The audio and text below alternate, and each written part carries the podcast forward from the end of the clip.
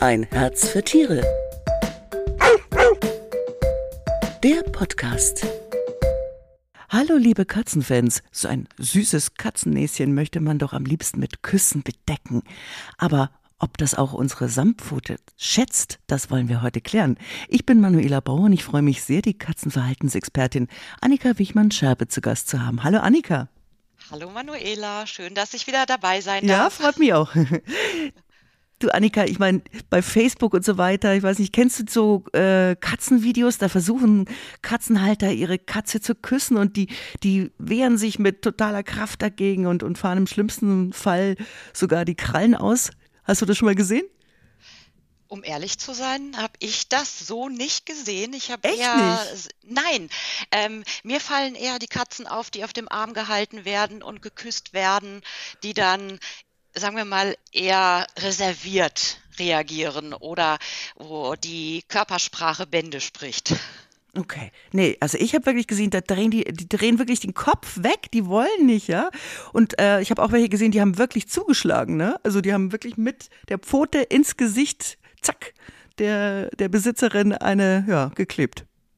Okay, dann habe ich wahrscheinlich die Katzen erwischt, die dann, ähm, sagen wir mal, das brav dulden. Fühlen sich denn die Katzen meistens dabei unwohl oder sind es nur ein paar oder, oder wie schätzt du das ein? Äh, also ich würde fast meinen, dass der Großteil der Katzen ähm, sich dabei unwohl fühlt, wenn sie so festgehalten werden und ähm, ja, wenn Küsschen auf die, aufs Schnäuzchen oder auf die Nase aufgedrückt werden. Also ich würde sagen, wirklich der, der größte Teil ähm, weil die Katzen erleiden dabei ja so eine Art Kontrollverlust. Und wir wissen ja eigentlich alle, Katzen sind absolute Kontrollfreaks. Zum Beispiel, wenn sie einem äh, auf die Toilette hinterher marschieren. Ja, warum auch immer. ich fühle mich da kontrolliert. So.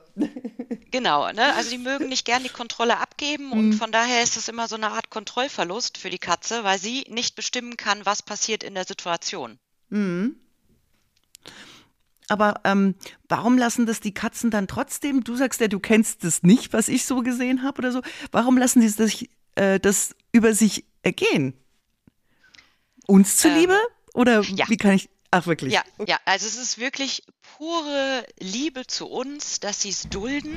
Mhm. Ähm, wenn man ganz genau hinschaut, dann ähm, würde man von außen betrachtet sehen, dass es der Katze gar nicht gefällt, aber sie behält trotzdem ihre Krallen für sich. Woran siehst du das denn, dass es der Katze gar nicht gefällt? Ähm, Im Prinzip ist das die ganze Körpersprache, die uns Aufschluss darüber gibt, dass die Katze gerade überhaupt gar keine Lust darauf hat. Ähm, man muss das immer in der Kombination sehen.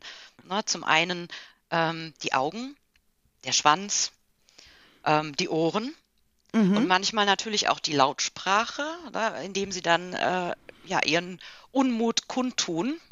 Mhm. Aber das muss man immer in der Kombination betrachten, okay. weil die Körpersprache unserer Katzen ist ja sehr subtil und muss immer in der Kombi betrachtet werden. Und wahrscheinlich auch sehr unterschiedlich. Ne?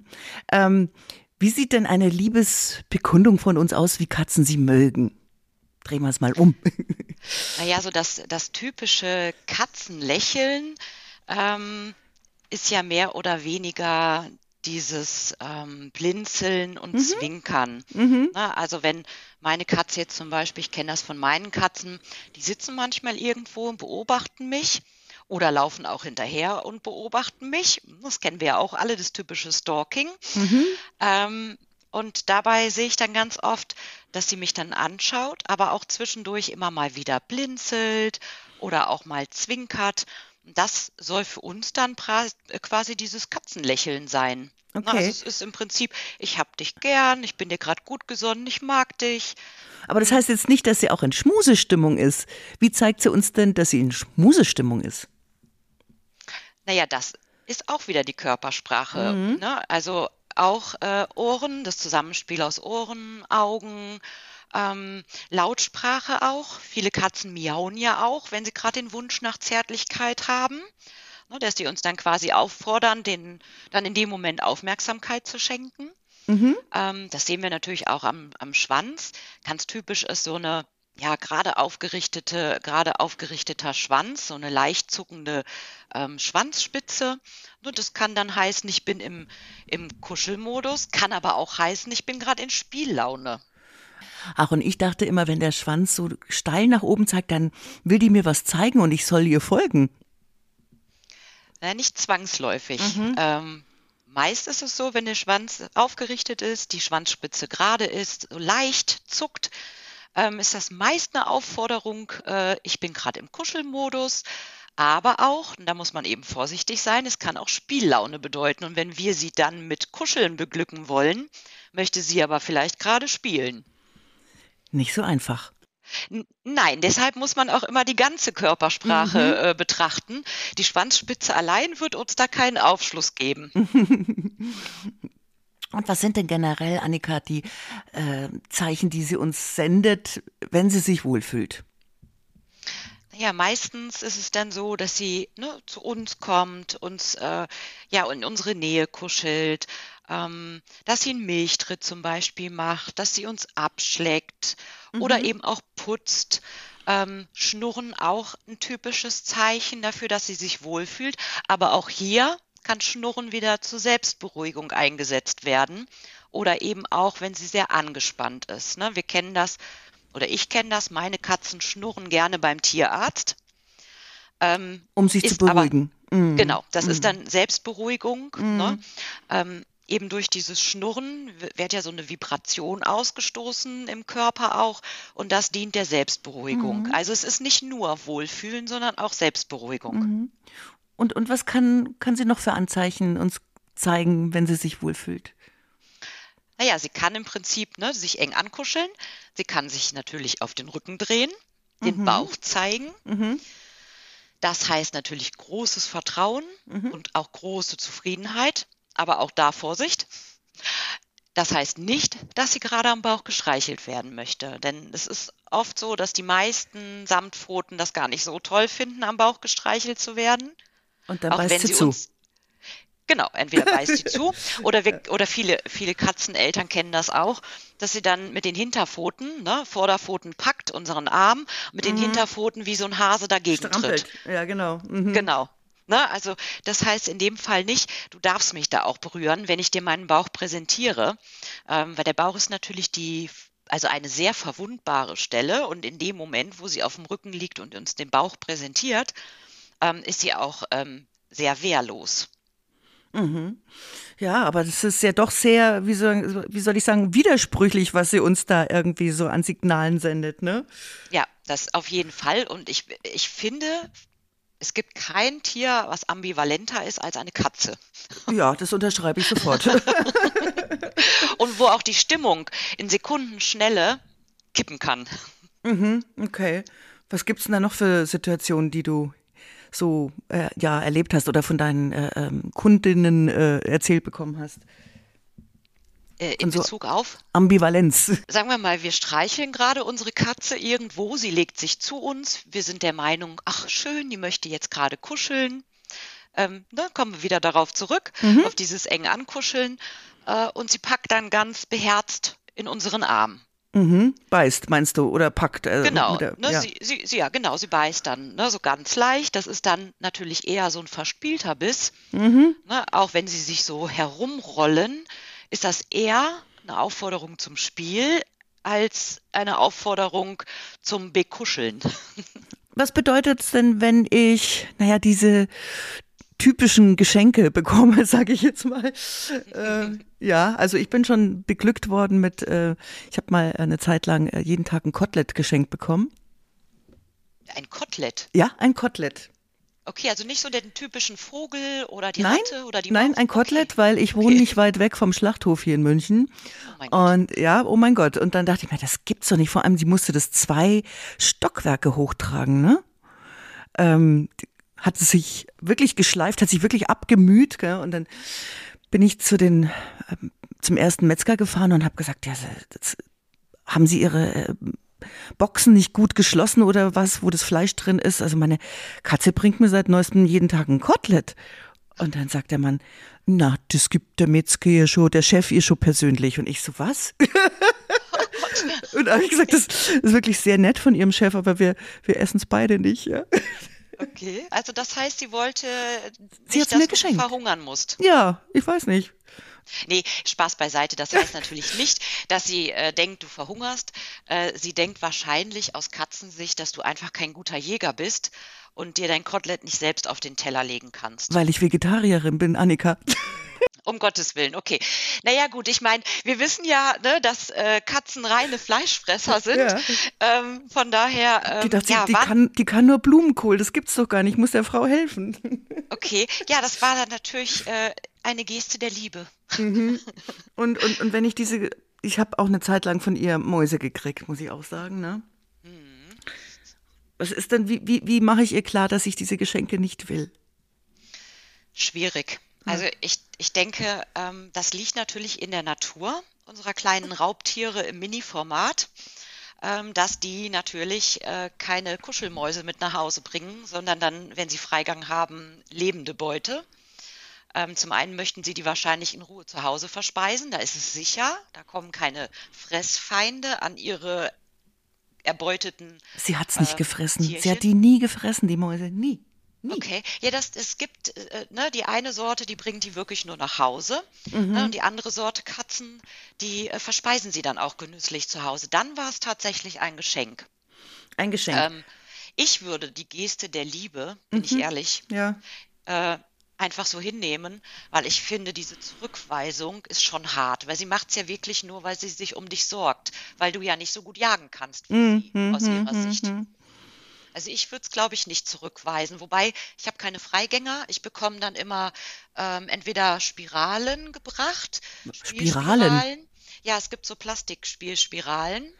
Das ist äh, bei uns so ein ganz, ganz ähm, hochgeschätzter Beuteersatz oder eben Spielmäuse gebracht. Bei uns ist es auch so, ich bekomme die dann auch ähm, aufs Sofa gelegt und darf die dann auch mehrfach werfen, weil die Beute muss ja ständig apportiert werden. Das ist bei uns dann so eine abendliche Beschäftigung. Ah ja, ich hätte auch lieber Spiralen gekriegt, muss ich dir ehrlich sagen, statt Ja, ich bin, ich bin ehrlich, ich könnte wirklich auch darauf verzichten, wenn ich Mhm. einen Freigänger hätte. Ähm, da hilft vermutlich ähm, nur ein Freigang mit eingezäuntem Garten und selbst da wird sie wahrscheinlich auch mal eine Maus oder einen Vogel bekommen. Ja, ja. Die- Also ich meine, Ähm. wie gesagt, ich bin in der Stadt und die hat in drei Monaten 21 Mäuse gebracht. Wow, stramme Leistung. Also wirklich ein heftiges äh, Raubtier, was in deiner Katze steckt. Ja, kommen wir doch nochmal zurück auf dieses ja ambivalente oder wie ich einfach besser ihre Körpersprache deuten kann. Ähm, oft warnen sie uns ja irgendwie auch ein bisschen und wir erkennen es nur nicht, ne, wenn ihnen was nicht passt. Was sind denn da die Signale oder die körperlichen Anzeichen, dass sie im Warnmodus sind? Naja, ganz klar, das ist die Lautsprache. Äh, zuerst das Fauchen ne, als Abwehrsignal, quasi als ja, Warnung.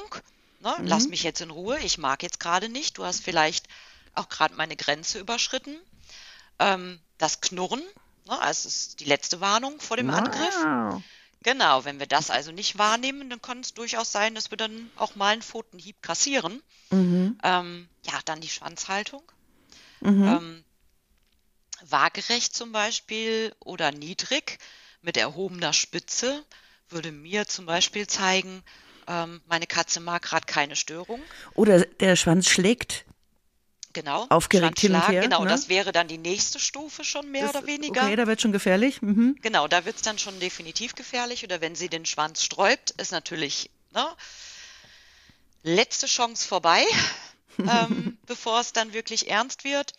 Äh, aber wenn sie so waagerecht oder niedrig mit erhobener Schwanzspitze läuft, ähm, dann weiß ich eben, eine Störung gerade nicht geduldet. Sie ist gerade nicht in der Stimmung oder sie ist mit etwas anderem beschäftigt. Dann sollte ich das auch akzeptieren und dann auch äh, ja, Abstand nehmen und sie dann nicht mit gut Bedrängen. Kuscheleinheiten bedrängen. Nur so als Beispiel. Ähm, dann ist natürlich das, äh, ja, die Pupillen, ne, wenn sie zum Beispiel verengt sind, obwohl Ja. kein großartiges Licht drauf fällt, weil die, das, die würde sich ja auch bei Licht verengen, die Pupille. Ja, eben. Ähm, mhm. ne, wenn wir jetzt zum Beispiel im Dunkeln oder ne, mit relativ wenig Beleuchtung sind und die Pupillen verengen, verengen sich, ähm, dann kann das eine Kampfansage sein, das kann Verteidigung heißen, aber auch da wieder Spiellaune. Und das eben auch wieder nur in Kombi ne, mit der Mhm. ganzen Körpersprache. Mhm, mhm. Ja, umso länger man mit einer Katze zusammenlebt, um, umso besser kann man das natürlich auch einschätzen und deuten, ne? Ja, auf jeden Fall. Also Mhm. manchmal, dann brauche ich gar nicht lang hinschauen. Ähm, die Ohren sagen uns auch noch eine ganze Menge. Mhm. Ne? Also wenn zum Beispiel die Ohren so seitlich abgekippt werden und wenn man so das Gefühl hat, die Ohrspitzen bilden fast eine Linie mit dem Kopf, Mhm. Ähm, dann ist auch immer so ein bisschen, Achtung, ich bin gerade angespannt, ich Mhm. habe Angst. Ähm, ne, äh, ja, ist gerade nicht so, dass ich gerade in Stimmung bin. Mhm. Ne, wenn die natürlich gerade nach oben stehen, so leicht nach außen, dann ist natürlich so ein Zeichen von, okay, alles gut. Alles gut. Jetzt gibt es auch Katzen, sag ich mal, die sind ein bisschen aufdringlich. ähm, und ich als Katzenhalter, jetzt drehen wir nämlich den Spieß mal um, bin vielleicht auch nicht in Stimmung. Und mir wird das alles ein bisschen zu viel und ich möchte ihr das irgendwie signalisieren, ohne es mit ihr auf Dauer zu verscherzen. Wie mache ich das denn, Annika? Ja, auch da wie mit den Geschenken, bin ich ehrlich. Ähm, wenn wir das mal mit unserem Kind vergleichen, wenn unser Kind ständig kuscheln möchte, Mhm. ähm, wenn wir das ständig zurückweisen, hat es irgendwann Frust und vielleicht kommt es dann auch gar nicht mehr. Mhm, eben, ja. Ähnlich würde ich es auch mit einer Katze halten. Ich würde sie auf keinen Fall in die Schranken weisen. Ich würde, wenn dann, das Bedürfnis nach Aufmerksamkeit umlenken. Ne, also ich würde dann zum Beispiel schauen, wenn ich gerade diese Nähe nicht mag, oder es gibt ja auch Katzen, die legen sich penetrant auf den Brustkorb oder ins Gesicht. Ähm, Ins aufstehen. Gesicht, okay. Ja, das kenne ich auch. Also habe ich alles schon gehört. Ne, ich kenne nur das- Laptop. Also du hörst jetzt auf zu arbeiten. Ja. Ja, das natürlich auch, ne, ist klar. Ich möchte jetzt gerade Aufmerksamkeit. Ähm, ich möchte in deiner Nähe sein, aber es gibt auch tatsächlich Katzen, das habe ich von, von Kunden schon gehört, die legen sich wirklich penetrant genau aufs Gesicht. Oh Gott. Und da kann ich verstehen, dass die Leute dann auch fragen, was mache ich denn?